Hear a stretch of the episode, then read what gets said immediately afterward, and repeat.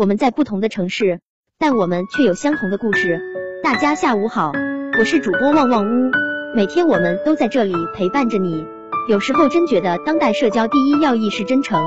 到了一定的年纪，无论你多有修养、多温柔、多有耐心，在面对谎言的时候，你不会多花一秒钟停留。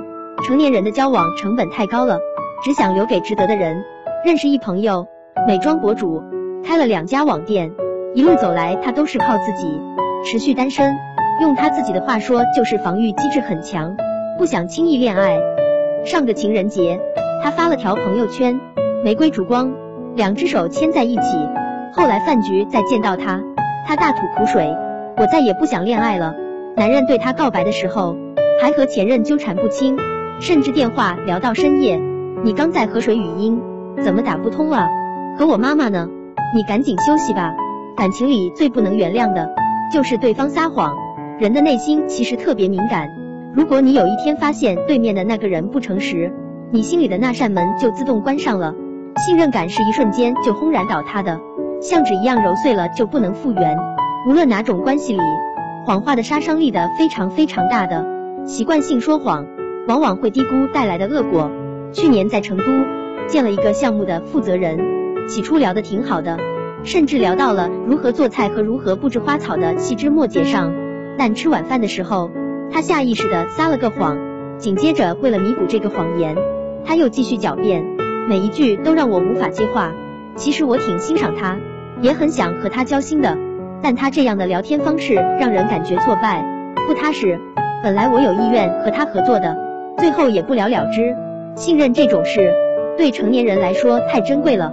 之前做过很多期见字如面的活动，其中有封信。小编，我和一个女同事出去吃饭，我怕对象吃醋就说是男的。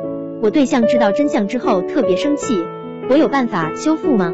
我当时告诉他很难，但还是可以用坦诚打动对方。前段时间，这个男生跟我说了后续的事。那件事之后，女友变得患得患失，而且信任感全失。只要十分钟不回他信息，就怀疑他出去玩。他说在加班，女友非要让同事接电话确认，查手机、翻微信、翻朋友圈，二十四小时保持联系，不断的互相折磨，最终还是以分手收场。怀疑是一颗有毒的种子，发芽了就会成为参天大树。王朔讲了一个害人的故事：两个人挖财宝，结果挖出一个人的骸骨，虽然迅速埋上了，甚至在上面种了树。栽了花，但两个人心里都清楚，知道底下埋的是什么。看见树，看见花，想的却是地下的那具骸骨。团建的时候，我问过公司里的同事，有没有什么是你们做了十年之久？答案有很多，写字、晨跑、游泳。我说，那喜欢一个人十年呢？能够回答的人瞬间少了很多。十年久吗？当然，能让身边换了很多人。能从一个城市到另一个城市，能让一个男孩长成大人，从校园陪伴到婚姻殿堂。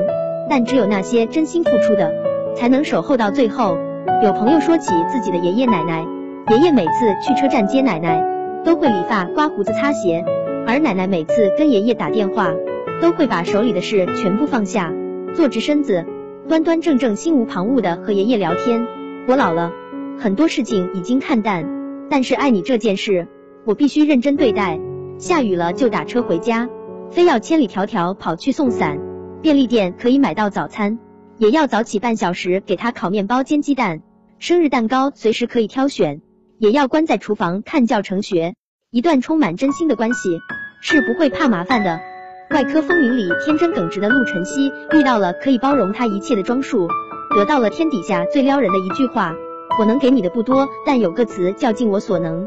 跟一个画画的朋友聊天，说起他的初恋，刚开始在一起，每次约会，男友都会体贴入微，帮他拉椅子、倒饮料、夹菜，把菜里的花椒挑出来。其实很多事情别人都能做到，但唯独一点，那个人从不撒谎，毫无保留的对待他，认真对待，才会让我们确定彼此还在被对方看见。每个人来到你生命中，都带着不同的使命，有些适合铭记于心，有些只能相忘于江湖。而对你坦诚毫无保留的，才是你最应该珍惜的那个人。记得听完之后分享到你的朋友圈。